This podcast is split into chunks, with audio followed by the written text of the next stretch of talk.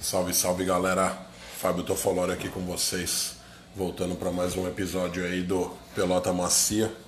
Já de antemão peço para vocês aí me seguirem no Spotify. Estarei sempre divulgando aí para vocês o melhor do futebol, com bom humor também. E no episódio de hoje eu quero falar no jogo que acabou agora, Campeonato Alemão.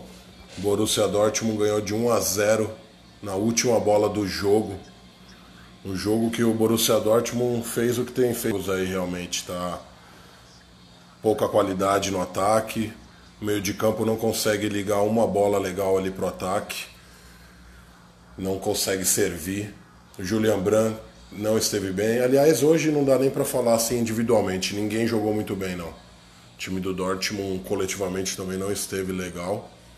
Fortuna Düsseldorf ficou mais atrás e no segundo tempo tentou ir com tudo para cima do, do Borussia para arrancar a vitória.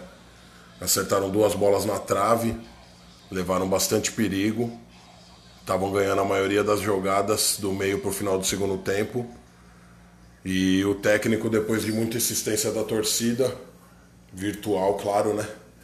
Pedindo a entrada aí do, do Haaland, colocou o Haaland, colocou o Reina também, mudou o esquema tático. O time continuou jogando mal, não levou perigo.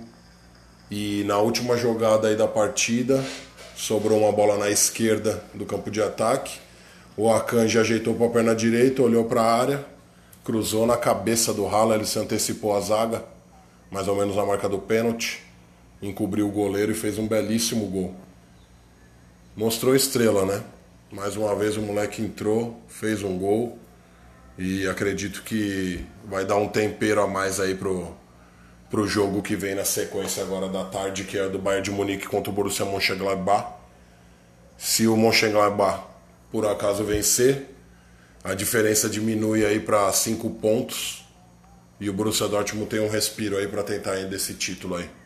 Vamos ver o que acontece aí nesse final do alemão aí que tá ficando um pouco emocionante aí. A gente volta aí depois com outro episódio, tá bom? Segue aí, galera, no Spotify, Pelota Macia. Um abraço.